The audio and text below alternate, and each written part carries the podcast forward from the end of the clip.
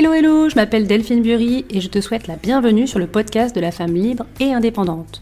Pendant trop longtemps, je suis restée passive dans ma vie professionnelle, mais un jour j'en ai eu ras-le-bol, du métro boulot dodo, ras-le-bol de consommer des choses inutiles pour combler mes manques. En fait, je n'étais tout simplement plus à ma place en tant que salariée. Mon envie d'entreprendre m'a poussée à devoir tout déconstruire pour tout reconstruire. Faisant un pas de côté, j'ai revu mon champ des possibles, j'ai travaillé mon mindset, pris conscience de mon potentiel, mais surtout, je me suis fait confiance. Aujourd'hui, 100% alignée et authentique, je me sens libérée. J'accompagne et copilote les femmes à oser entreprendre et vivre pleinement une vie professionnelle qui leur ressemble. Si j'y suis arrivée, crois-moi, il n'y a aucune raison que toi tu n'y arrives pas aussi. Alors si tu es encore salarié prête à passer à l'action pour gagner en liberté professionnelle, ou jeune entrepreneur bloqué dans ton business, ce podcast est fait pour toi. Viens faire le plein d'optimisme et de bonne énergie le plein d'astuces business, de bonnes pratiques et de témoignages inspirants de femmes qui ont osé franchir le pas. Ici, tu l'as compris, pas de blabla, mais de la mise en action pour devenir une femme épanouie, libre et indépendante.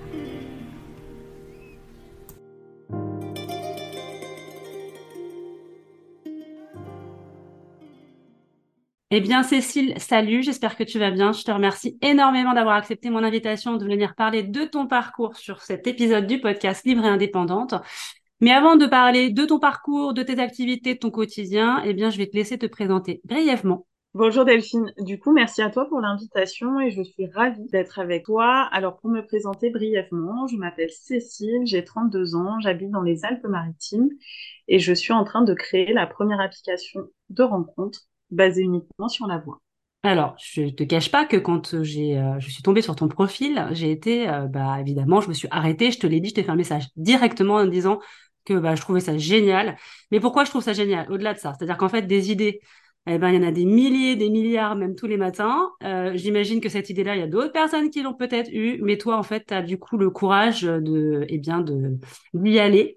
Et moi, c'est ça qui m'intéresse, c'est que tu nous racontes un petit peu euh, ton parcours euh, et puis euh, où tu en es aujourd'hui justement sur le développement et eh bien de ce projet. Voilà, qu'est-ce que tu fais, qu'est-ce que tu faisais avant, quel a été ton petit parcours, bien même tes études, dans, quoi tu as tu as fait tes études? Ça, ça m'intéresse vraiment beaucoup. Qu'est-ce qui t'a amené à ça finalement? Oui, alors à 14 ans, j'ai redoublé ma troisième et du coup, ça m'a fait une prise de conscience. Je j'aurais pas pensé redoubler et du coup j'ai un petit peu comme une évidence, être assistante sociale. Alors pourquoi assistante sociale du haut de mes 14 ans? Parce que pour moi, je voulais vraiment être euh, dans l'accompagnement de l'être humain. Je voulais mhm. travailler avec des êtres humains, je le savais. Je voulais surtout être dans l'échange et bah, apporter quelque chose à l'autre. Après, tu te rends compte qu'il n'y a qu'à toi que tu apportes des choses. Mais en tout cas, voilà, euh, la Cécile de 14 ans voulait euh, être assistante sociale et, et révolutionner le monde. Ouais, bah c'est bien.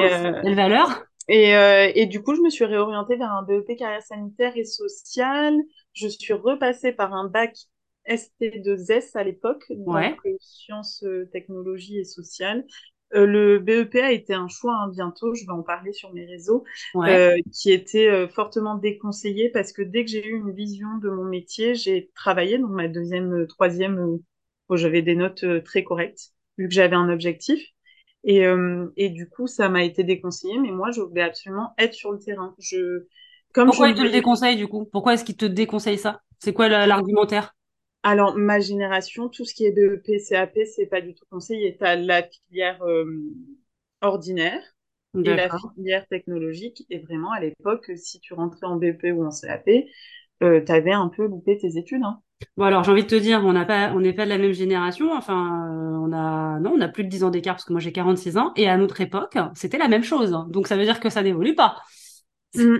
Alors qu'en fait c'est des filières justement où tu te professionnalises rapidement, donc qui peuvent être quand même. Tu vois, je pensais pas. Je suis étonnée parce que je pensais que ça avait un peu changé les mentalités. Ah non, pas du tout. Non, moi je me rappelle de ma prof principale qui était venue me voir et qui m'avait dit Cécile, tu ne peux pas faire ça. Ah ouais, on te veut en seconde générale. Et euh, euh, voilà, bon, j'étais mm. déjà assez, assez, euh, enfin, assez décidée à l'époque. Et euh, BEP carrière sanitaire et sociale, je voulais faire ma mm. carrière dans le social mm. et d'ailleurs dans le sanitaire aussi, donc ça me paraissait la voie la plus cohérente pour moi.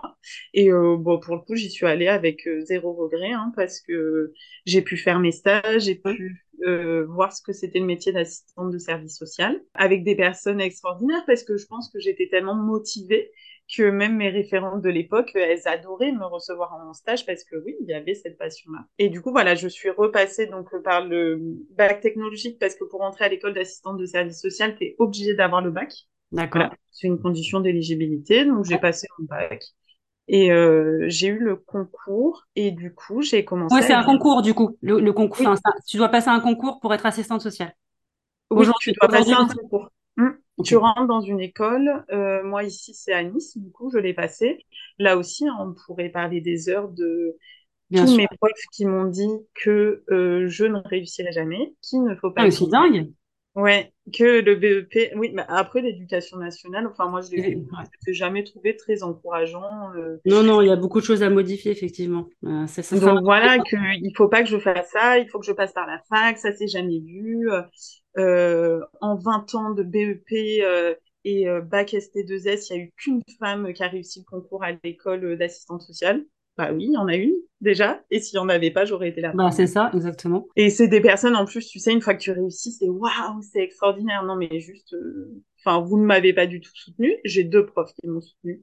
Mais voilà, donc je rentre à l'école d'assistante de service social. À 22 ans, je suis diplômée, je suis sur le terrain. Génial. Tu trouves rapidement, j'imagine, euh, une mission? comme moi, je, ne connais pas hein, ce milieu-là. Hein. Je, voilà, assistante sociale, c'est un milieu que je ne connais pas, euh, que peut-être sûrement plein de femmes qui nous écoutent ne connaissent pas non plus. Est-ce que tu nous en parlais brièvement? Comment ça se passe? Oui, oui, bien sûr. Alors, euh, quand tu es assistante de service social en France, hein, je dis bien en France parce que c'est pas du tout pareil dans les autres pays. Là où on te professionnalise, c'est que toi, tu es là pour permettre aux personnes d'acquérir une autonomie.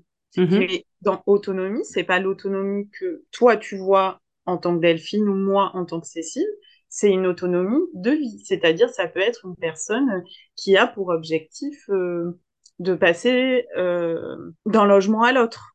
Mhm. Voilà. Et, euh, et ok, y a... alors je dis toujours aux, aux personnes que j'accompagne dans mon métier, euh, je peux rencontrer quelqu'un qui est sans domicile, il peut vouloir devenir astronaute, pour mm. moi, c'est totalement OK si c'est mm, mm. son, objectif.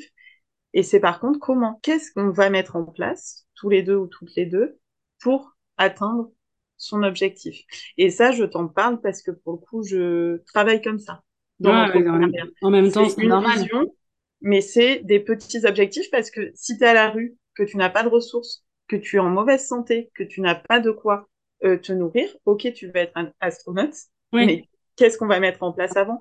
Et euh, alors, c'est bien sûr, je fais exprès hein, de choisir euh, l'extrême, euh, mais, mm. mais, voilà. Et du coup, et moi plus particulièrement, tu m'as demandé, j'ai toujours été attirée par la psychiatrie. Ouais. Donc très tôt, j'ai, si tu veux, fait mon premier stage en secteur psychiatrique et, et je me suis plus jamais arrêtée jusqu'à ce qu'il y a deux ans, en tout cas dans le secteur médico-social. Ouais. Euh, voilà, j'ai fait euh, des années d'hôpital, euh, j'ai fait un an en accueil de nuit, donc accueil de nuit, accueil de jour auprès de la population sans domicile stable. Et là, ça fait deux ans que je travaille dans une association sur deux postes. Donc, mon premier poste auprès des femmes et des enfants victimes de violences mmh. Qui sont hébergés par l'association. Donc là, c'est tout un accompagnement avec une équipe pluridisciplinaire. Tu n'es jamais seule en tant qu'assistante sociale. Bien sûr. Donc, on a vraiment l'équipe, euh, voilà, mes collègues juristes, psychologues, les travailleurs sociaux et toute l'association d'ailleurs. Et mon deuxième poste, c'est accroche-toi, des évaluations sociales auprès des familles qui sont sans solution d'hébergement. D'accord. Ouais, donc en fait, ça fait combien d'années du coup que tu travailles euh, dans ce milieu? Dix ans, dix ans. Et en fait, si tu comptes à 15, à 15 ou 16 ans, j'ai effectué mon premier stage. Ok, ouais, donc, euh, donc ça fait 15 ans, enfin. La moitié de ma vie. Voilà. Et euh, j'imagine qu'il y a des moments, ça demande quand même beaucoup d'énergie. Tu te retrouves devant des situations qui sont compliquées. Enfin, tu vois, moi, je me dis toujours, mais c'est des métiers personnellement moi j'aurais pas pu faire parce que je me dis je me sens sensible parce que tu vois je suis empathique donc je prends. Mais j'imagine que il faut quand même un minimum de sensibilité chez euh, voilà chez les gens qui font ces métiers là donc ça n'a rien à voir. C'est à dire que peut-être que je pourrais le faire. Mais comment tu tiens en fait sur la longueur? Comment tu fais? Comment tu forcément j'imagine que quand ta journée elle est finie euh, soit tu fais du sport enfin tu trouves quelque chose une autre passion pour euh, tu vois pour souffler quoi. Pour parce que c'est pas possible sinon oui, oui, alors tu as, totalement raison de poser cette question parce que je pense que quand je dis que je suis assistante sociale, c'est ce qui m'est le plus renvoyé. Alors, avec les années, j'ai appris à répondre aux personnes qui me disent qu'ils peuvent pas faire ce métier. Moi, je ne peux pas faire euh, le leur, mais voilà. Mais, mais j'entends totalement ce que tu veux dire, mais ça, c'est tous les stéréotypes qu'on a sur euh, les métiers du social, parce que moi, mon métier, je ne l'ai jamais envisagé comme une lourdeur. Et tu vois, dix ans après, ça, ouais. Les personnes, euh, j'ai toujours autant de plaisir d'aller rencontrer une dame, d'aller rencontrer un homme, d'aller rencontrer une famille. Là, en plus, maintenant, depuis deux ans, il y a les enfants, ce qu'il n'y mhm. avait pas avant mhm. dans mes... Enfin, il y avait des enfants, mais si tu veux, c'était pas le lien que j'ai avec eux aujourd'hui. D'ailleurs, j'aurais pas pu, je pense. Et, euh, et tu vois, ça sera jamais les gens qui m'épuisent dans ce métier. Alors, tu as raison de le demander. Hein. Moi, j'ai commencé une thérapie à 22 ans, obligatoire. C'est-à-dire que je ne peux pas, et tu vois, toutes les jeunes femmes que je prends en stage, euh, je, je, je, je n'aurais pas pu exercer cette profession sans faire 10 ans de thérapie. En fait. Ouais, sans avoir fait un chemin intérieur, en fait. C'est important. Oui, parce que en fait, tu es face à des gens qui te renvoient des choses et tu sais, tu as un mémoire d'études et, et, moi, il y a toujours les mêmes personnes euh, qui me renvoyaient les mêmes difficultés. C'est pourquoi, à un moment donné, ben, avec cette personne, ça va vachement faire dans ton accompagnement. On parle de neutralité neutralité, la neutralité n'existe pas. J'ai Bien sûr que oui. Pendant trois ans. C'est évident. Tu n'es pas neutre, en fait. C'est pas possible. Tu es un être humain. C'est, je suis tellement d'accord avec ce que tu dis. Tu sais, en tant que manager aussi, on te demande d'être impartial, euh, de pas, mais c'est pas vrai. Toi, tu vas dire, ok, non, me dis pas parce que euh, je vais avoir cette personne en face de moi, ou même dans le recrutement, c'est super compliqué. C'est-à-dire qu'en fait, tu te fais une idée. Euh, tu vois, comme tu l'as dit, c'est humain. Et c'est là où c'est difficile. C'est impossible d'être neutre et surtout, donc voilà, il y a la thérapie euh, à titre individuel, il y a l'équipe. Alors moi, le travail d'équipe, pour le coup, c'est, euh, tu vois, ça va être la plus grande appréhension que j'ai eue en me lançant en tant qu'entrepreneuse. C'est que moi, mes équipes, effectivement, pour tenir face à une situation dramatique, parce que on voit 10% de la population personne ne s'imagine, et moi, hein, avant d'être dans le social, je n'imaginais même pas euh, que ça existe. Mm que des personnes vivent ça. et du coup, voilà, l'équipe, et comme on disait, tu vois, le regard, on peut faire un entretien avec une collègue, avec moi, on n'a pas la même vision, on n'a pas les mêmes questions. Donc, rien que là, ce n'est pas neutre et c'est orienté. Euh, du coup, voilà, la thérapie, l'équipe, il y a des supervisions qui sont mises en place. Vous parlez beaucoup, j'imagine, parce qu'il faut, il faut extérioriser. Ah oui, oui, on a des groupes. c'est vraiment et, et ben parfois dans la vie aussi, tu es un être humain, donc euh, parfois c'est moins évident. C'est dur, bien sûr. Oui. Puis en fonction de ta vie aussi, ta vie perso, quoi. Oui. Il des moments où, euh, tu vois, c'est difficile, donc euh, c'est normal. Et du coup, l'équipe, elle vient, elle vient vraiment faire support à ce moment-là. Et après, je te rejoins dans tout ce qui est euh, vie perso à côté, avec des projets, avec des rêves, avec des activités, avec des loisirs, avec d'autres passions. Mais voilà, pour finir sur le travail social, bon, si on a fini, hein, moi, je peux, je peux en parler des heures, mais ça sera jamais les personnes que j'accompagne qui m'épuisent Jamais. Je suis toujours autant. ce qui veut dire que tu es à ta place et que euh, et c'est une vocation chez toi. En fait, euh, en fait, tu vas peut-être aussi regarder l'objectif et pas forcément et tu, et tu, et tu prends les gens comme ils sont en fait. C'est chouette. Je pense que c'est ce qu'il ce qu'il faut faire. Mais euh, mais c'est vrai qu'on se, on se dit toujours mais comment comment je gérerais tu vois face à des situations moi je me suis posé la question hein, parce que moi aussi j'adore l'humain. Des fois je me dis oh, comment je ferais face à des situations très difficiles. Des fois tu vois quand je regarde des reportages je pleure. Donc je me dis mais c'est un métier déjà. Et tu vois, ça, quand j'étais en stage du haut de mes 15 ans, la première assistante sociale que j'ai rencontrée m'a dit, n'oublie jamais, tu n'es pas bénévole, c'est ton métier. Et, et, tu vois, ça paraît brut. Et moi, à l'époque, je ne l'entendais pas ça. Mmh. Mais ça reste ton métier. Tu travailles pour une institution et dans un cadre. Bien sûr. Et en fait, malgré toute la souplesse que tu peux avoir, parce que moi, j'ai toujours voulu des, des postes, euh, enfin là, surtout dernièrement, très itinérants, très souples, mais tu travailles dans un cadre dans une institution. Tu n'es pas seul livré à toi-même, t'es pas, enfin, voilà, tu vois, il y a quand même. Oui, bien sûr. il y a des choses à respecter. Tu as fait trois ans d'études où on t'a appris quand même, euh, mm. mais je suis d'accord avec toi, même si parfois, mais parfois justement, les situations pas évidentes, ben, j'ai ma psy qui est là. En fait, ça fait sens ce que tu dis, mais effectivement, euh, le, cadre est là, euh, c'est ton métier, vous avez été, voilà, comment éduqué et on vous a appris. Donc, donc oui, donc c'est un très beau métier. Et si on nous entend, bah voilà, il y a peut-être des femmes qui, qui voudraient se lancer là-dedans. Qu'est-ce que tu dirais justement à des femmes qui voudraient se lancer bah, dans l'assistance sociale, enfin dans le social, dans le sanitaire et social comme tu l'appelles quelle qualité en fait il faudrait euh, Alors euh, du coup voilà, j'ai été formatrice trois ans parce que moi ça m'intéressait beaucoup. J'ai toujours pris des stagiaires, je trouve ça passionnant et je pense que ça c'est une grande aide d'avoir des jeunes qui arrivent et qui te renvoient des choses parce que quoi qu'on en dise, euh, ben, moi je suis rodée. Donc et du coup ces jeunes elles, me ramènent l'étincelle et les questionnements. Là j'ai arrêté forcément hein, avoir 20 activités au bout d'un moment c'était, mm. euh, mais voilà, j'ai arrêté. Ça a été une décision, une décision difficile. Mais ce que je dis toujours euh, aux étudiantes, c'est bravo d'être là, parce que pour le mm. coup, le travail social avec les politiques sociales actuelles, euh, il est dur. Il y a, il y a deux écoles. Hein. Tu as des gens qui diront oui, mais on n'a jamais eu de moyens. Ça fait 20 ans qu'on attend, qu'on entend que les travailleurs sociaux n'ont pas de moyens. Oui, moi j'ai commencé. Quand j'ai commencé, il y avait plus qu'aujourd'hui. Aujourd'hui, mm.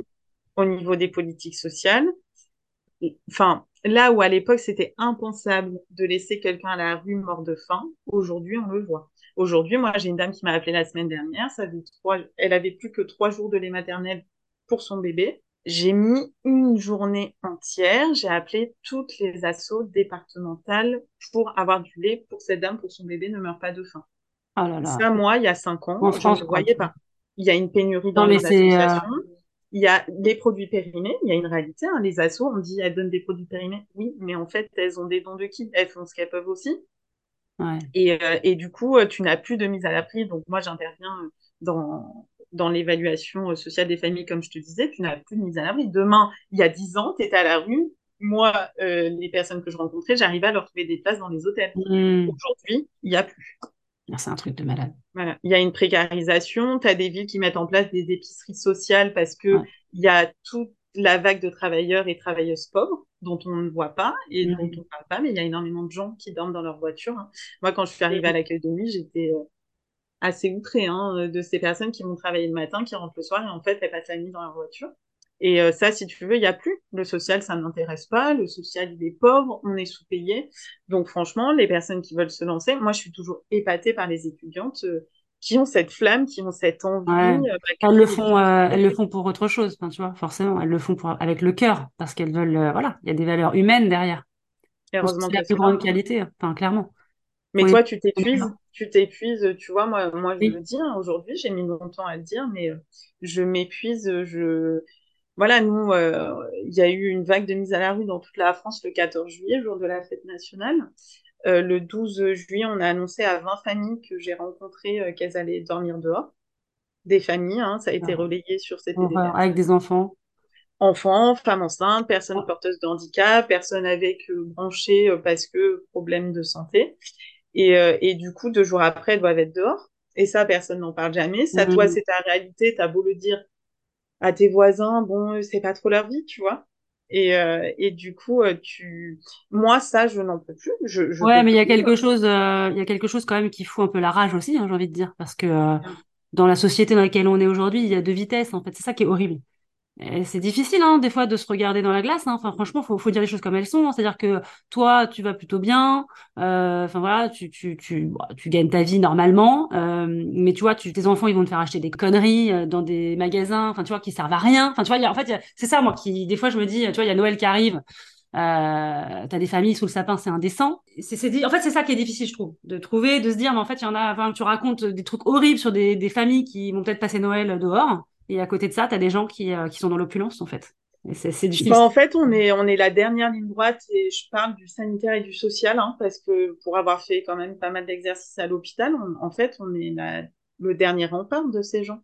Et le 12 juillet, euh, tu passes 48 heures, euh, tu vois, je pense que moi, les limites, je les ai toujours mises dans mon métier. Je travaille de 9 à 17, tu vois, je, je dépasse très rarement, à part si situation extrême, bien entendu, mais c'est deux fois l'année. Là, on a passé 48 heures avec tout le département pour trouver des solutions à ces familles. Et on en a trouvé, mais en fait, c'est pas normal. Et t'as l'angoisse des gens. En fait, aujourd'hui, tu sais, on, construit pour être loin de la population. Avec des collègues, on est toujours atterré en réunion, euh, en réunion partenariale. T'as que des réseaux et des gens pour penser aux situations. Mais sur le terrain, concrètement, Mm. moi, parfois, dans les réseaux, Ouais, il se passe il y a des choses que je peux pas entendre. Et les gens, en fait, on voit plus les gens. Et en tant qu'assistante sociale, on est ce dernier rempart qui voyons les gens. Et en fait, cette dame, cette petite fille, va- va mourir si elle n'a pas sondé.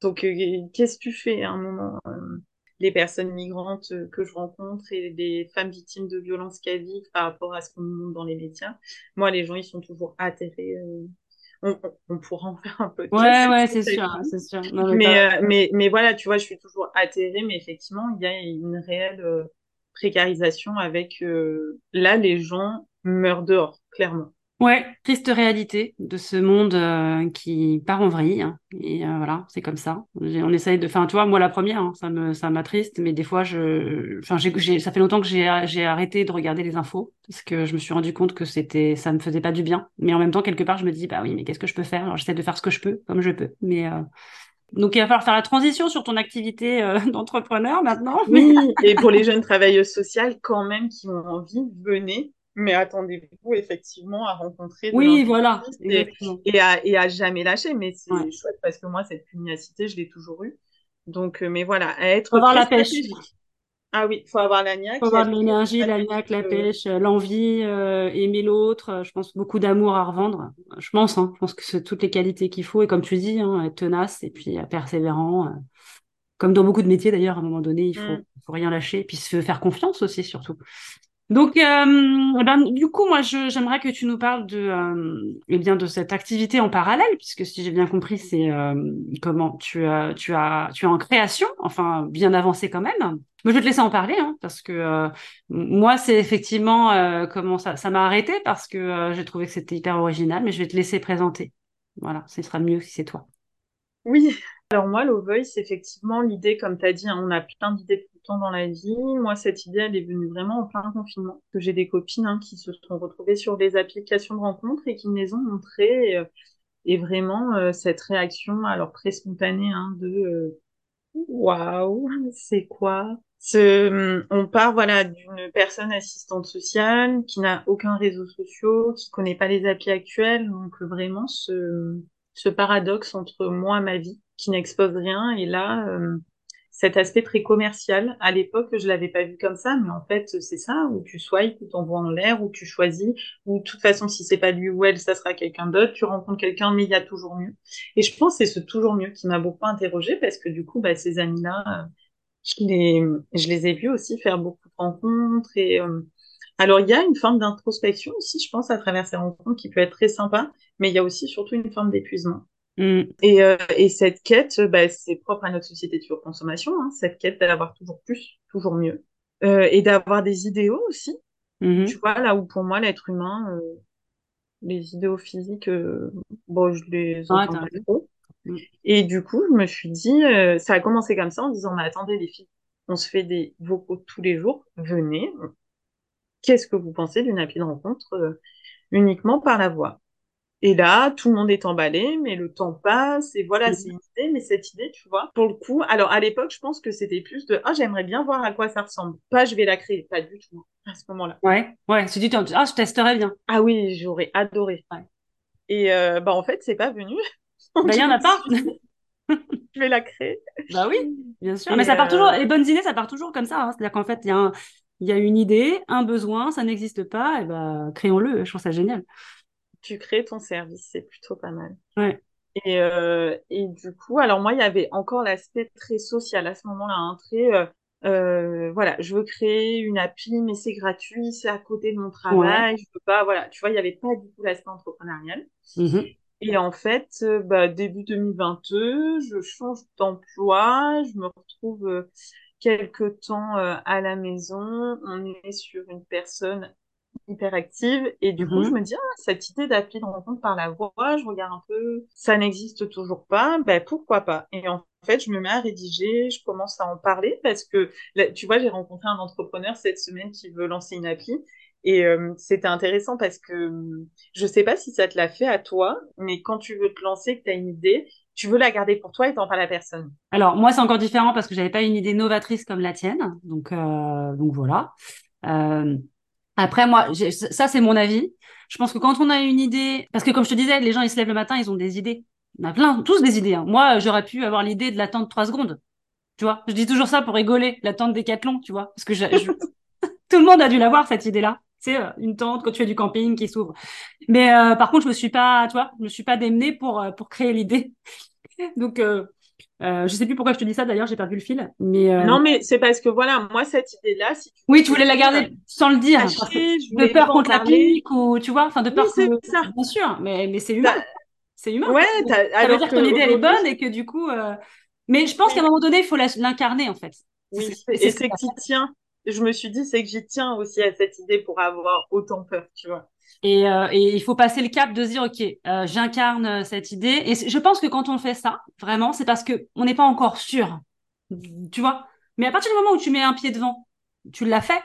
Aujourd'hui, tu, l'assumes et tu, tu le communiques. T'as pas le choix. Tu es obligé d'aller enfin voilà, tu vas nous expliquer parce que ce qui est intéressant là, c'est où tu en es dans ce projet, qu'est-ce que tu as mis en place déjà pour pour euh, tu vois pour euh, pour le développer quoi. Et ben du coup à ce moment-là donc voilà début 2022 je rédige je fais des études de marché je lis énormément je me renseigne etc mais tu sais quelque chose prend au trip je me réveille. Et t'es toute seule tu fais ça toute seule t'as pas t'as personne autour de toi ah, entrepreneur euh... moi je ah, trouve ça fascinant je trouve ça génial. Ah, non pas d'entrepreneur, pas de créateur d'empire. Ah, non, mais bravo, franchement. Personne de l'informatique, mais tu vois, euh, quelque chose, voilà, je, je, me lève la nuit, euh, je me réveille en tout cas, et je, je, vais scroller, je vais regarder, je vais me renseigner. Donc, ça part un peu comme ça, et en fait, j'en parle. Mais moi, euh, Low Voice, c'est pour ça que je l'adore aussi. ma création, c'est qu'en fait, m'emmène aux personnes qu'il faut, au moment qu'il faut. Et du coup, après, ça, c'est une philosophie de vie. Hein, où moi, je crois beaucoup aussi bah, qu'on est à l'endroit où on doit être. Et surtout, tu vois, un jour, j'en parle et, euh, et une personne de mon entourage me dit, mais est-ce que, parce que t'hésites, j'hésitais quand même, tu vois, parce que c'est ton image, pour le coup, qui est quand même mise en avant. Et du coup, cette personne m'a dit, mais est-ce que, est-ce que ça te fait vibrer, en fait? Est-ce qu'il y a, il y a cette chose en toi qui vibre? Et j'étais là, mais carrément. Carrément, bah oui. Et en fait, cette vibration ne m'a jamais lâchée. Et du coup, euh... Comment tu trouves le nom? Pourquoi Low Voice? Alors, parce que je pense que c'est intéressant du coup euh, pour les personnes, euh, effectivement, quand tu es un peu perdu. Donc, je parle à une de mes cousines qui habite en Amérique et qui est en train de se lancer dans l'entrepreneuriat, tu vois, le truc de fou, et qui me dit, bah, écoute, moi, euh, je travaille avec une personne sur Paris, elle aide les personnes comme nous à monter des projets, à trouver de la visibilité, elle donne des conseils si tu veux, je vous mets en relation. Bah, carrément. En plus, c'est mm. ma cousine, donc confiance, tu vois. C'est aussi très important hein, de, de, travailler avec des gens conseillés par des ah, personnes. Bah, bien sûr. Et du coup, je me mets en lien avec cette personne sur Paris. Et là, euh, tout part, quoi. Elle trouve l'idée géniale. Du coup, ça me renforce dans quelque chose où je me dis, waouh, c'est une professionnelle. Et elle me dit, écoute, euh, ce qu'il faut que tu fasses, c'est que tu lances. Euh, alors, moi, c'est ce que je te disais, hein, c'est que je suis vraiment classe moyenne. C'est-à-dire que je ne fais pas partie de la pauvreté et pas de la bourgeoisie. Je suis au milieu. Je suis assistante de service social. J'ai mon salaire net tous les mois. Mmh. Euh, mes dépenses. J'habite dans le 06, un département quand même très cher. Mmh. Donc, euh, j'ai pas, j'ai pas 50 000 euros à mettre sur la table. Du coup, je les ai pas. Donc, euh, comment je vais aller chercher cette elle te, elle te drive un peu, en fait. Cette voilà, elle me dit, bah, fais une campagne Ulule. Donc, je fais mon premier business plan. Alors, explique-nous une campagne Ulule pour ceux qui ne savent pas ce que c'est. Mmh. Oui, alors je fais mon business plan, ça aussi je ne savais pas du tout qu'il allait bouger à peu près tous les mois de ma vie. Euh, et du coup, elle me dit, faut que tu te lances. Donc, Ulule, c'est une plateforme, donc c'est du crowdfunding. le crowdfunding, c'est du financement participatif. Il y a plein de plateformes. Moi, je suis passée par Ulule parce que j'ai fait la mhm. formation et que je l'ai trouvé vraiment génial. Et en fait, euh, on s'inscrit sur cette plateforme et c'est pour lever des fonds. Alors, on lève des fonds. Euh, à titre personnel, il faut choisir un montant. Je vais parler d'Ulule parce que c'est celle que je connais. Bien sûr, ouais. Donc moi, au début, je voulais 10 000 euros. Et comment, tu les, comment, tu les, avais euh... Dans mon business plan, on avait estimé à 10 000 euros, si tu veux, la création de l'appli, le côté design et le côté codage. Parce que tu payes deux choses hein, pour l'application et la communication, donc trois choses. Et du coup, on, euh, Ulule, donc 10 000 euros. Là, tu as un accompagnement qui est mis en place par Ulule. Donc, euh, tu as mhm. quelqu'un qui t'appelle. Hein. C'est vraiment très humain. Euh, qui parle avec toi. Moi, ils m'ont dit, écoutez, au niveau des statistiques, vraiment, les applis, c'est ce qui a le moins financé sur ah, notre plateforme. Ouais. Euh, donc, on vous conseille de mettre 5000 parce que 10 000, vraiment, ça va être euh, très compliqué. Donc là, je rappelle... attention. Voilà, donc je rappelle la personne, elle me dit non, mais avec 5000, tu n'auras rien, machin. Euh, essaie de négocier 7000. Bon, au final, tu négocies pas, tu mets bien la somme. Mais Ulule, ce qui t'explique, c'est que si tu n'arrives pas à cette somme, tu n'as rien. Alors, ça se passe comment? Tu fais un descriptif, évidemment, de, de, de ce que, des fonds que tu veux lever. Et ensuite, ça va sur la plateforme, mais j'imagine qu'il y a un temps. Alors, tu as des plateformes où tu peux rester beaucoup plus longtemps. Là, lu vraiment leur, euh, leur conseil. Alors, après, moi, Delphine, il faut savoir, je n'ai rien fait dans les clous. Aujourd'hui, j'aime bien, tu as raison, tellement raison. je fais une campagne Ulule. Dehors des clous. ouais, je fais une campagne Ulule, je refais pas la même chose. Là, je referai la même chose parce que c'est mon aventure, c'est mon parcours, mais demain, je fais une campagne Ulule je ne fais, enfin, là, j'ai fait quelque chose d'éclaté, n'importe quoi. J'ai aucune visibilité sur les réseaux sociaux. J'ai aucun abonné à part mes potes et ma famille. Euh, je veux 7000 euros. Ouais. je crée la campagne en trois semaines. Alors que tu vois, une page vue, aujourd'hui, tu peux l'ouvrir trois mois, six mois avant. Au moins, tu as des conseils. Tu peux la bosser au niveau visuel. Ma campagne nulle, parfois c'est compliqué pour moi d'aller la regarder, d'aller voir la vidéo, d'aller voir les montages. Enfin, c'est waouh. Mais bon, ça montre aussi la progression. Et du coup, tu mets ta somme, donc 7000 euros.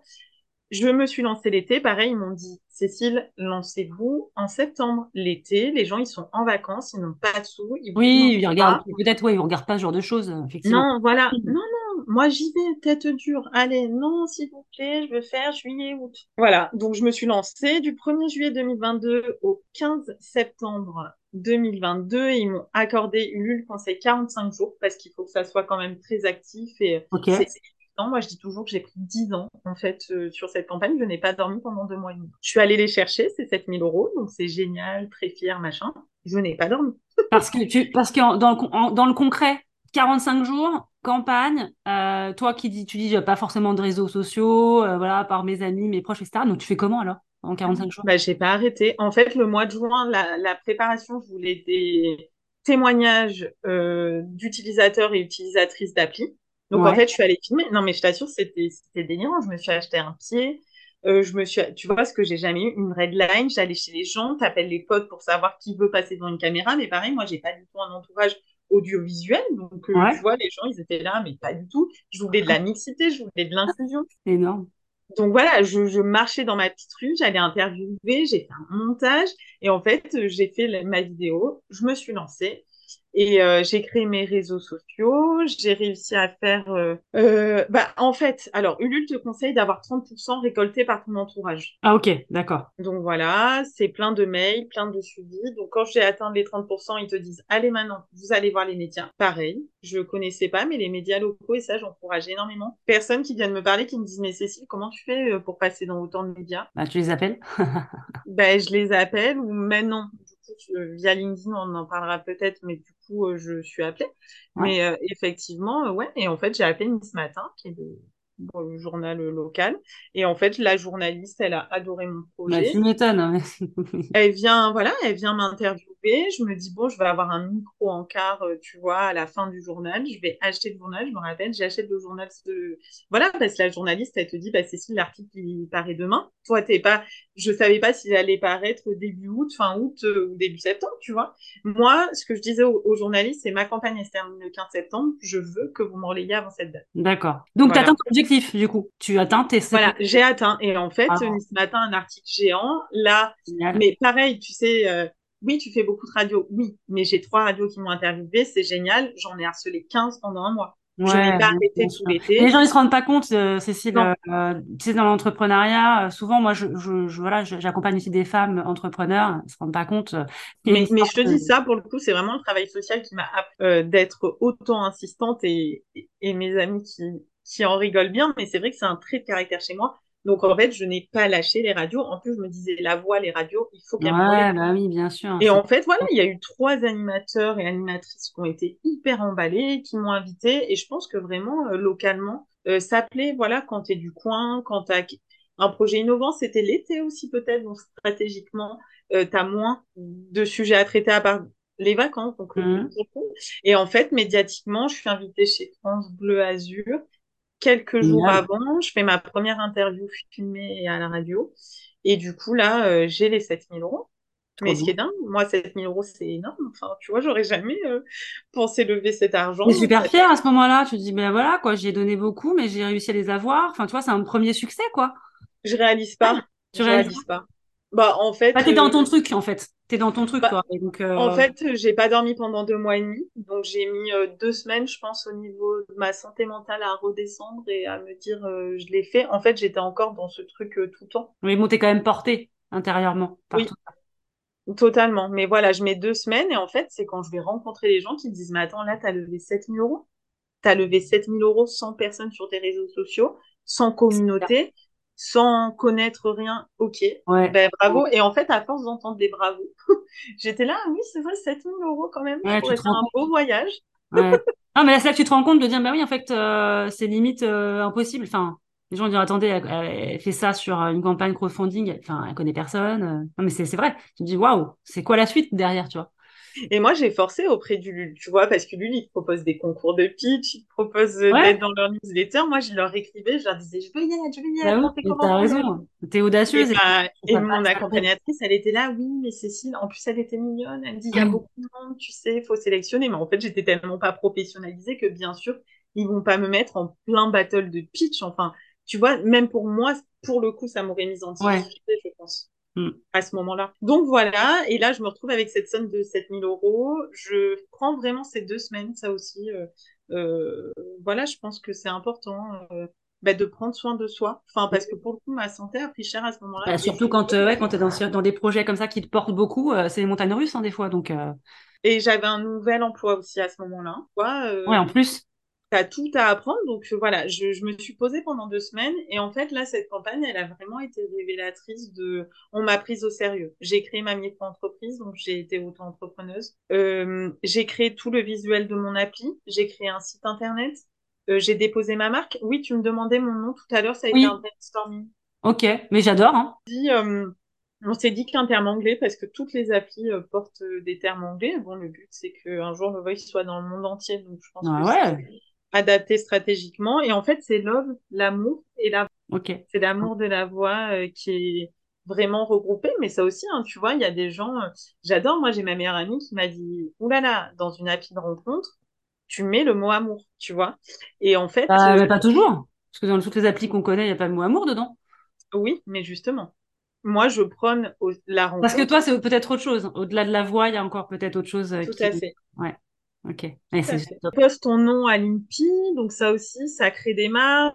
Donc, euh, tu sais, quand tu déposes une marque, tu as deux mois pour qu'elle soit acceptée euh, au cas où euh, quelqu'un t'attaque parce que tu portes son nom. Et là, je t'assure, j'attends les deux mois. Au bout d'un mois et demi, je me dis, c'est OK, tu vois, ma marque, elle Et ça, tu, le sais, tu peux le savoir que le nom existe déjà Non, en fait, moi, j'avais demandé l'enquête où tu payes 95 euros ouais.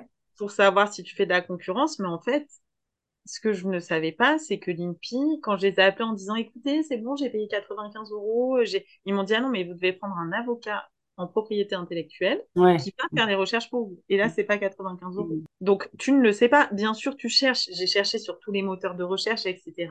Sauf que, mais ça aussi, j'en parle parce que beaucoup d'entrepreneuses me l'ont dit, deux jours avant la clôture de ma marque et de mon nom, euh, déposé à l'INPI, je reçois un courrier d'une marque italienne, d'une société basée en Italie, euh, qui, euh, on a une catégorie en fait en commun parce que quand tu déposes ton nom, tu as des classes en fait.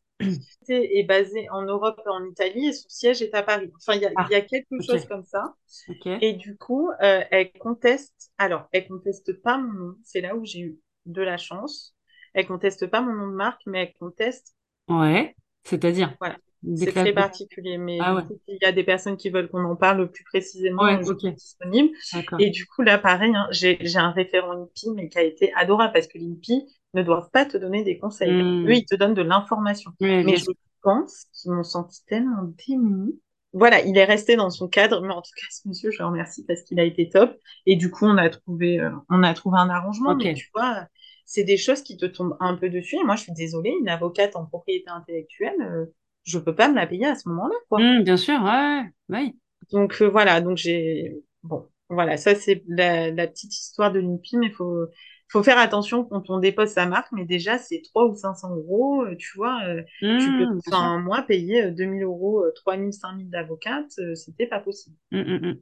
Donc voilà, et là, je rencontre énormément. euh, En fait, là, je me rends compte que travailler euh, avec des personnes de Paris, j'ai plus envie, que j'ai un super bel écosystème euh, dans le 06. Et là, si tu veux, je me dis euh, maintenant, il faut que tu rencontres cet écosystème. Donc, je fais énormément de réseaux euh, entrepreneurs, entrepreneuses, énormément de visioconférences, Bien sûr, ouais. vois, avec des cabinets de conseil, avec des gens professionnels, avec des Mhm. avocats, avec des experts comptables, pour euh, comprendre. Moi, c'est tout un Tu rentres langage. dans un, dans un monde euh, différent de ce que tu as connu avant, mais qui est hyper passionnant aussi. Du coup, tu te nourris de nouvelles choses. C'est génial. Oui, et qui me stimule énormément parce que quand tu es dans une activité depuis autant de temps, Oui, bien sûr. du coup, euh, voilà, en tout cas, la théorie, même si tu te remets à niveau, là, c'est de la découverte pour moi. Ouais, je me ouais. connais rien. Et, euh, et du coup, j'écoute. Je me mets vraiment dans une posture d'écoute, de questionnement. Euh, je vois comment les gens, je suis quand même très vexée à ce moment-là parce que j'arrive pas à rentrer dans ces sphères euh, numériques, dans ces sphères entrepreneuriales.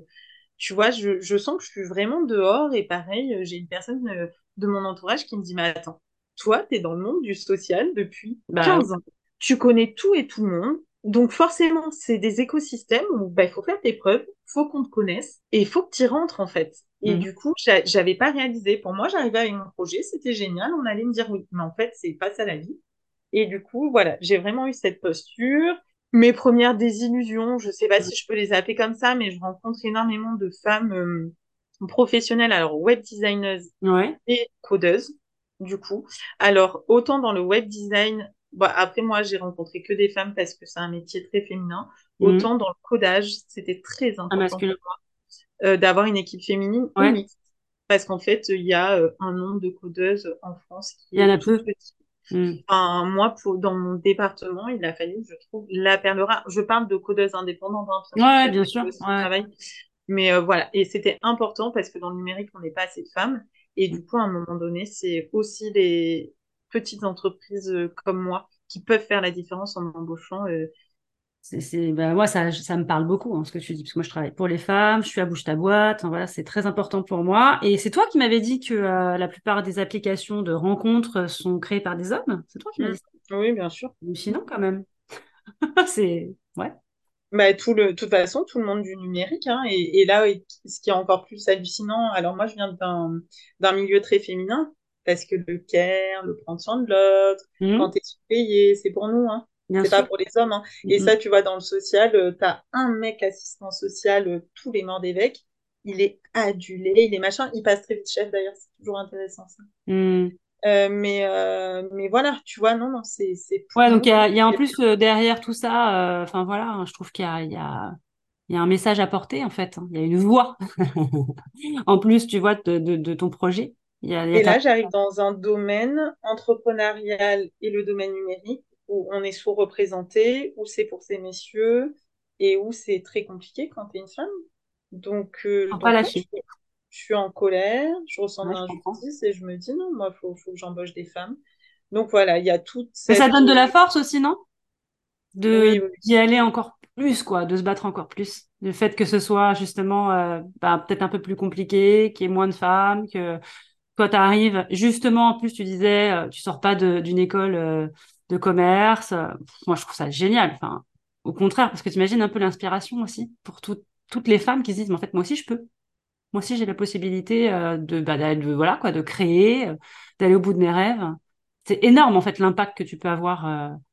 Merci Delphine. Non, mais je m'en rends pas du tout c'est compte, important, mais je, je, je tiens à le dire. C'est non mais vraiment, c'est euh, enfin je te dis hein, moi quand j'ai vu ton ton profil, j'ai dit ah bah attends mais c'est mais je te connaissais pas, je découvre, tu vois. Mais je suis d'autant plus euh, impressionnée et puis en plus impressionnée par ton âge parce que tu es jeune. Euh, Moi, il m'a fallu beaucoup de temps pour euh, pour me libérer, tu vois, de plein de choses. Et euh, 32 ans déjà, je trouve ça génial quoi. 32 ans c'est tu vois, tu as toute la vie devant toi. Donc alors donc t'en es où du coup aujourd'hui avec euh, avec ton projet? Oui, alors aujourd'hui, avec mon projet, du coup, je viens d'avoir euh, un prêt d'honneur, initiative Terre d'Azur qui a été accepté. Ouais. Parce qu'en fait, voilà, euh, je rencontre tous ces professionnels et je me rends compte que 7000 euros, je ne pourrais pas développer mon appli. Enfin, en tout cas, pas l'appli l'appli, que j'ai envie de développer dans sa première Tu as, déjà fait un comment un budget? Enfin, tu as déjà eu quelqu'un qui t'a dit OK, ton truc tel que tu le vois, il coûtera tant. Tu sais déjà le budget qu'il va te falloir. Ouais. Et c'est pour ça que je parle de désillusion après ma campagne parce que je pensais qu'avec des 7000 j'allais créer euh, l'appli allait sortir et en fait pas du tout. Tu commences à rencontrer des professionnels. En fait, on te dit toujours qu'il faut euh, parce que c'est tout un travail hein, de sortir ce que tu as dans ta tête. Bien sûr euh, c'est pas du tout faisable à 7000 euros. Et ça, je le comprends aujourd'hui. Et c'est comme, tu vois, au début du podcast, je te disais, je voulais que la piste soit gratuite. Mais en fait, non. Bah c'est un taf à temps euh, c'est du temps et c'est de la qualité. Et moi, j'ai envie vraiment, alors ça, ça changera jamais. J'ai envie de proposer une nouvelle solution pour faire des rencontres. Mais euh, effectivement, ça peut pas être fait euh, sur du petit budget et, et mon projet est beaucoup plus grand. Euh, que l'application. L'application, c'est bah, ce dont je te parlais au début. C'est-à-dire, il y a, y a l'objectif final et il y a les étapes par lesquelles tu passes. Et comme tu as dit, j'ai le temps. Alors, euh, je suis pressée, bien entendu. Mais dans l'absolu, j'ai le temps et je veux que ça soit à mes conditions, sur mes valeurs. Et, euh, et ça, pour le coup, il n'y a personne qui me fera piller. Ça, c'est trop bien. Il faut donc, c'est un prêt d'honneur, un prêt d'honneur, voilà, initiative. Mm. La condition pour que ce prêt d'honneur me soit euh, bah, débloqué, c'est d'avoir un prêt bancaire. Oui, voilà, normal, ouais. Je pense que du coup, tu as, été voir les banques déjà? Voilà. Ah, les banques, je vais les voir depuis le mois de juin. D'accord. Là aussi, un pas mal de de grandes désillusions. bon, bah, c'est peut-être pas forcément ce qui est le plus euh, fun, hein la recherche de fonds, mais, euh, mais voilà, ça fait partie du jeu. Non, et surtout, c'est un monde c'est un monde compliqué, c'est un monde où tu as beaucoup de dire, mais en fait, c'est jamais la personne en face de toi qui décide. C'est des personnes que tu verras jamais. Voilà, clairement. Ouais, c'est ça. Moi, aujourd'hui, ce n'est pas la direction bancaire qui me bloque, c'est le service engagement. Hmm. Et le service engagement, j'essaie de chercher du monde. Mais, euh, mais non, t'as pas, et en fait, c'est ce que je te disais, et tu vois, là aussi, je fais un lien avec le secteur du social, c'est qu'on a enlevé l'aspect humain de plein de domaines et qu'en fait, les personnes qui décident ne sont plus en lien avec le terrain. Aujourd'hui, moi, un projet comme Low Voice, euh, au niveau bancaire, c'est très compliqué. Euh, maintenant, c'est du scoring. Tu sais ce que c'est le scoring bancaire? Ouais. Donc voilà, donc en gros, on rentre dans une machine. On te donne euh, des statistiques. Tes, tes critères. Voilà. Et, et moi, t'imagines bien un projet dans le numérique qui n'a pas de chiffre d'affaires sur une personne qui est encore salariée, mais au niveau de leur scoring, je passe jamais. Donc en fait, là, mon objectif, depuis que j'ai mon prêt d'honneur, c'est de trouver des personnes. Moi, le prêt d'honneur, je l'ai eu euh, par rapport à ce que je porte et par rapport à mon engagement pour ma société. Et, euh, mais tu vois, ce que je trouve bizarre, c'est que euh, tu as eu ce prêt d'honneur, tu l'as pas eu euh, euh, du jour au lendemain. On sait bien qu'un prêt d'honneur, ça se travaille. Il a fallu que tu, que tu montes les valeurs de ton entreprise, que tu montes un business plan. Enfin voilà, tu es passé devant un jury, tu as eu ce prêt d'honneur. Et donc, derrière les banques, enfin, je veux dire, déjà ça, c'est quand même une garantie de se dire, OK, elle a quand même déjà été validée par des professionnels qui se sont dit, son truc, il tient la route. Tu vois, c'est ça, je comprends pas. Plus aujourd'hui. Moi, tu vois, je fais partie du réseau de la French Tech et, euh, et tous mes collègues, pour le coup, euh, entrepreneurs euh, et entrepreneuses, m'ont dit une fois que tu as le prêt d'honneur, tu as le bancaire. Plus aujourd'hui. Et ça, je pense que c'est quelque chose qu'il faut entendre parce que, comme tu dis, un prêt d'honneur, ça se bosse. Moi, tu sais que je suis arrivée en comité, mais je pense que j'ai voulu entendre ça. Je pensais qu'il allait y avoir trois personnes c'est 10 personnes. Hein. Ah non, bien sûr, évidemment. Avocat, avocate, ah bah expert comptable, impressionnant quand même. Hein. Assureuse, banquier, banquière. C'est hyper impressionnant. Moi, je les ai trouvés hyper bienveillants. Oui, bien sûr, mais euh, ils sont mais oui, bien sûr. Et, et, en fait, tu as tous ces professionnels qui te disent OK, on croit en vous, et la banque derrière qui suit pas. Et moi, aujourd'hui, alors dans mon projet, mais, mais tu vois, les banques vont me le dire, hein, franchement, elles m'appellent toutes les semaines. C'est euh, oui, on est habitué au projet beaucoup plus classique. On est habitué à financer euh, des restaurants, des boulangeries, des salons de coiffure. Et en fait, euh, voilà, quand ça dénote... Justement. Donc, euh, ouais, donc là, t'en es, es à l'attente finalement de, de la banque, quoi. Ouais, alors l'attente de la banque, du coup, j'ai une entrepreneuse géniale en voyant mes stories qui m'a écrit en me disant, tu sais, Cécile, euh, Walt Disney a fait 304 euh, banques euh, avant de pouvoir oui, bien sûr, être suivi, donc j'en suis qu'à une dizaine. tu trouveras, c'est sûr. Il y a aucune 300, mais voilà, en tout cas, mon prêt d'honneur, il est actif jusqu'au mois de mars. Jusqu'au mois de mars, je ne lâche rien. Si c'est pas comme ça, ça sera Non, mais tu, puis tu lâches rien, toi, de toute façon. A priori, tu as quand même réussi à avoir 7000 euros en 45 jours. Il n'y a aucune raison que tu n'aies pas, ton, tu vois, que t'es, que t'es pas là, que la banque ne revienne pas avec, euh, avec un oui. Je suis sûre et certaine. Euh, moi, je veux... là, il y a plein de gens qu'on attend. Cette semaine, j'ai eu ma première, euh, ma première proposition qui n'est pas totalement celle escomptée, mais en tout cas, pour une ah fois, je sors du non, on peut pas, mais ah. non, on peut pas, mais on vous propose ça.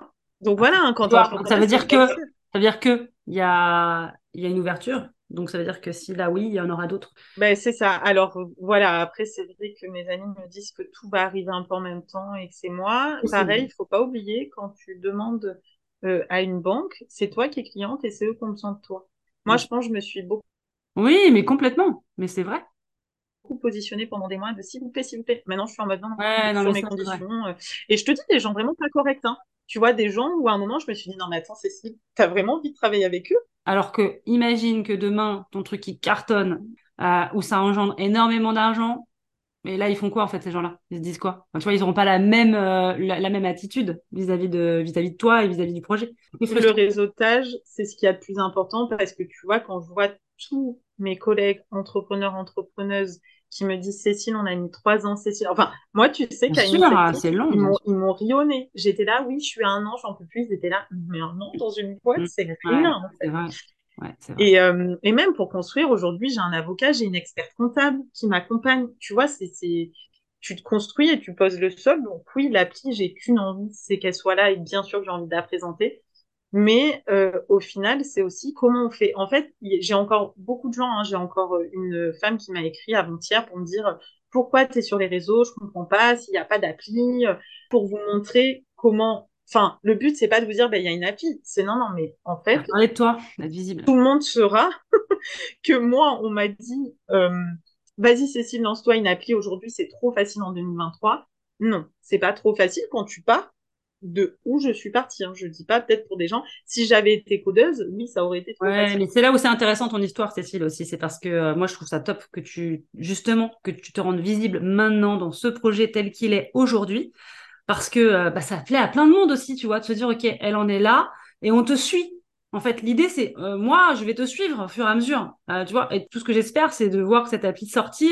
C'est exactement ce qu'il faut faire. Enfin, moi, honnêtement, je trouve ça euh, au top. Tout à fait raison de faire ce que tu fais aujourd'hui et de te rendre visible. Au contraire. Que tu aies 18 ou 80 ans, j'ai toujours des réactions très fortes et, et des témoignages. Après, ça, moi, j'adore. Hein, tu vois j'adore la relation humaine, donc forcément les gens. Mais tu sais que j'ai fait des soirées.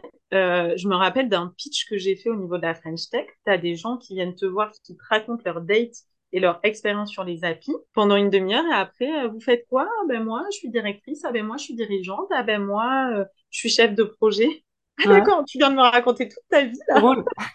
Mais c'est génial, du coup, parce qu'en fait, tout le monde. Et ça aussi, tu vois, moi, j'ai une banque qui est ma banque actuelle qui ne sera peut-être plus pour longtemps, euh, qui m'a renvoyé que mon projet n'était pas assez déontologique pour eux et qu'ils ne voulaient pas y être associés. C'est dingue. Et euh, alors, je t'avoue, hein, après 15 ans de social, quand on parle de déontologie sur des personnes, je pense, qui n'ont jamais même regardé une personne à la rue, ça me fait rire. Et, euh, et voilà, et tu mm. vois, c'est c'est déplorable, mais parfois c'est dur parce que tu vas pitcher, tu n'as que des projets, en ce moment on est dans le RSE, dans des projets hyper mmh. engagés, mmh. écologiques, au niveau social, au niveau santé, je trouve ça merveilleux. Hein, mmh. Et c'est vrai que moi j'arrive toujours, au début, tu sais, je me disais, waouh, quoi. La nana avant, elle vient de créer tout un truc pour les personnes qui ont eu un AVC. Le gars, il vient de créer un truc écologique. J'avais eu une femme que j'avais adorée qui ramasse tous les parbattages dans la mer pour construire des lances, qui fait ça avec des personnes détenues, enfin, tu vois, le truc, et toi, tu arrives. Bonjour Ben oui, mais pour permettre aux gens de s'aimer. Donc, c'est important. Pour permettre, et surtout, je pense que les rencontres concernent tout le monde, en fait. Mais oui, mais je le dis toujours. J'ai pas. Et du coup, as des réactions très fortes. Mais oui, mais voilà. Et puis, en, dehors de l'application, enfin, est-ce que tu peux nous, parler un petit peu, ou c'est trop tôt peut-être, de comment ça va se passer, tu vois? Comment, euh, une fois que l'appli elle sera sortie, euh, comment on, communiquent On sait que c'est par la voix, mais comment Oui, alors il y a, mon site internet, hein, je, te, je te donnerai. Ah bah ouais, je le mettrai. du coup, il y a www.lovoice.fr. On l'a fait exprès, c'est vraiment la carte de visite de Lovoice avec les visuels de l'appli. Donc en fait, l'appli, moi, je reprends les codes de ce qui marche. Alors quand je dis les codes, c'est les codes au niveau codage, au niveau euh, parce que tout euh, le challenge de Low Voice aussi pour les graffeuses, c'est de créer du visuel là où il y a de la voix. Ouais, bien sûr. Et ça, c'est assez génial et franchement, on s'est éclaté à le faire. Du coup, euh, vous avez sur mon site à quoi ça va ressembler une annonce vocale sur Low Voice. Donc là, pareil, hein, mon entourage qui a accepté à se prêter au jeu, moi aussi je l'ai fait. Mais est-ce que euh, tu, tu drives un peu les gens? Parce que j'imagine, moi, je, télécharge l'appli, euh, j'enregistre ma voix, mais euh, je me dis, mais je vais dire quoi? Tu sais, les gens, ils sont toujours un peu... Euh, tu sais, auras des petits tutos. Ouais, voilà, des petits tutos. Parce que je dis, ok, qu'est-ce que je... C'est comme quand tu pitches, tu sais, la première fois. Bah alors, attendez, tu te sens un petit peu piqué, pas bien, etc. Donc oui, il y aura, il y aura une, une sorte d'accompagnement un peu. Euh... Mais tu vois, c'est ça qui est génial aussi, je trouve. Je pense que les premières personnes qui ont créé leur profil mythique en 2001, elles devaient être, mais qu'est-ce que j'écris là? Bien sûr. Et aujourd'hui, c'est très cohérent. Donc c'est ça aussi quand je parle de révolution des sites de rencontres, des applis de rencontres, c'est aussi euh, que ça soit automatique pour nous, parce qu'aujourd'hui, parler de nous, c'est compliqué. Il y a des gens qui, ben, ça sera pas possible, ou, ou, comme tu dis, et je pense que nos, même nos annonces vocales, vont avec le temps, tu vois, s'affiner, on va prendre. Et euh, alors, moi, le premier conseil, alors j'ai des amis pour qui c'est automatique. Vraiment, j'ai des potes qui m'ont laissé des annonces low voice, j'étais là, waouh. Enfin, ah ouais. Et voilà, mais c'est la facilité de chacun et chacune. Et du coup, il y en a d'autres qui étaient vraiment en difficulté.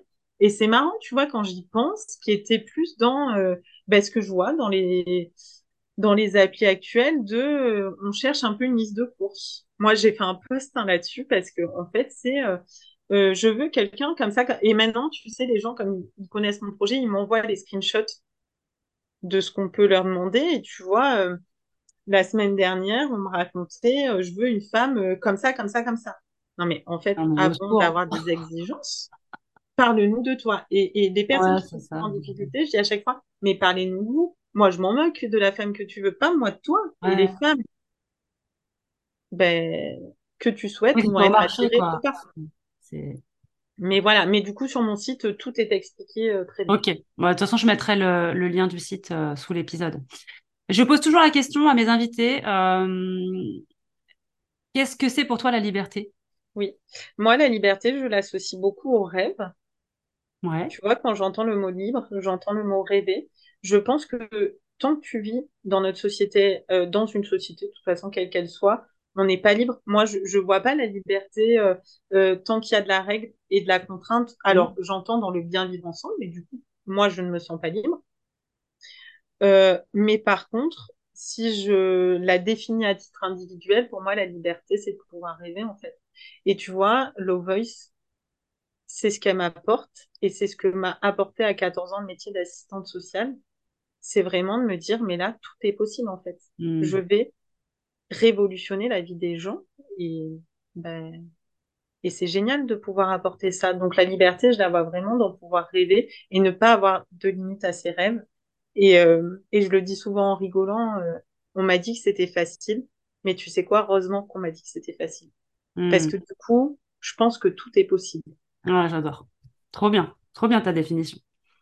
Excellent. Merci. ça m'est venu comme ça. Bah, voilà, comme quoi la liberté, hein, c'est vraiment très personnel. Euh, je demande aussi un conseil ou une ressource. Alors quand je dis conseil ou ressource, c'est le petit cadeau de l'invité, euh, mais ça peut être hyper large, euh, un film, une série, un poème, une phrase, voilà, un truc qui te qui t'a marqué dans ta vie, que tu as envie de partager avec les, les femmes qui nous écoutent. Oui, alors moi j'écoute énormément de podcasts et du coup j'entends toujours, enfin pas toujours, j'entends souvent cette question et à chaque fois je me dis il faut que tu répondes ça. Donc ça, pour le coup, j'ai. Mais euh, euh, du coup, euh, c'est un podcast alors qui va me porter. Je vais au niveau personnel et au niveau professionnel et qui me fait avancer. C'est le cœur sur la table ah, de je connais pas. à Lyon. Génial. Et c'est pour le coup le podcast que j'ai dans le cœur et tu vois. J'adore, merci parce que moi j'en cherche toujours plein des podcasts. Je suis une fan de podcasts comme toi et donc du coup je cherche toujours des podcasts à écouter c'est tellement travaillé, c'est tellement, elle est, enfin, du coup, elle m'inspire. tellement, mais, euh, mais ce podcast, moi, il vient parfois me bouleverser. Hein. J'écoute énormément de podcasts en voiture. Et, euh, et tu vois, je vais me retrouver parfois à pleurer. Alors, ça peut être. Et c'est quoi la thématique? C'est Le cœur sur la table Ouais, ça parle de, de vie, de tranche de vie? Alors non, en fait, euh, le début, pour pas spoiler la suite, parce que du coup, elle a beaucoup évolué depuis, mais c'est vraiment euh, bah, nos relations et nos rencontres. Et c'est quoi l'amour, en fait? D'accord. C'est quoi l'amour aujourd'hui? Comment on relationne? Est-ce que euh, bah, Victoire Poilion, je pense qu'on est de la même génération, donc qu'est-ce qu'on nous a emmené en tant que femme, comme rôle modèle, en tant qu'homme pourquoi on se met toujours dans les mêmes situations? Pourquoi l'amour c'est forcément romantique? Euh, Pourquoi ce sentiment amoureux? Qu'est-ce que c'est? Est-ce qu'on est obligé d'aimer? Est-ce qu'on est obligé d'être un couple pour toujours? Hmm. Alors là c'est très large. Hein. Ouais, Mais épisode où moi je te dis ça m'a tellement fait écho que je me suis mise à pleurer, à me dire mais attends. Euh, et ça a révolutionné ma vie et, ma vie en tant que femme. Hein.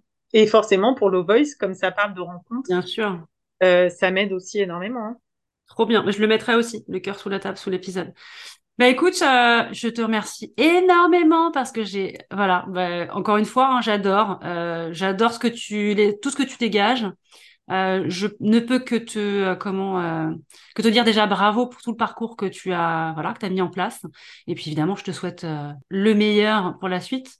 Et puis on sait jamais hein, tu sais des fois ça part de pas grand chose en fait. Il suffit qu'une personne écoute cet épisode et se dise mais attends je vais l'aider je vais la rencontrer. Enfin voilà. C'est c'est un peu c'est la vie elle est comme ça.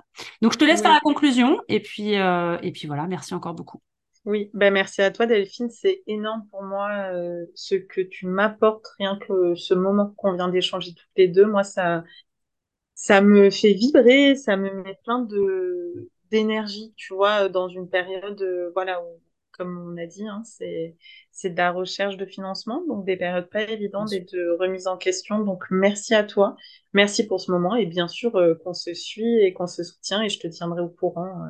Évidemment. Et puis, bah, le lâche rien. Euh, reste comme tu es parce que euh, tu es très authentique et c'est ce qui, qui fera la différence, crois-moi. Mais, Merci Delphine.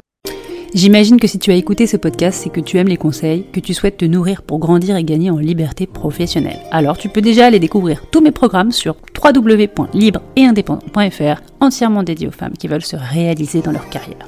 Ces programmes, eh bien, ils vont te permettre de te structurer, d'économiser tes ressources dans des choses qui ne sont pas prioritaires et qui te font perdre du temps, de l'argent et beaucoup d'énergie. Crois-moi, j'ai longtemps cherché et j'aurais adoré y avoir accès lorsque j'étais moi-même en phase de reconversion, mais aussi lorsque j'ai créé mon entreprise. Si tu as aimé ce podcast, eh bien tu peux t'abonner pour recevoir en exclu les prochains épisodes, mais aussi parle-en autour de toi. C'est de loin la chose la plus sympa que tu puisses faire pour apporter ta pierre à l'édifice des femmes entrepreneurs qui se bougent et qui ne lâchent rien. Et franchement, je l'espère, ce sera sûrement bientôt ton cas. Je te dis à très vite. Bye bye.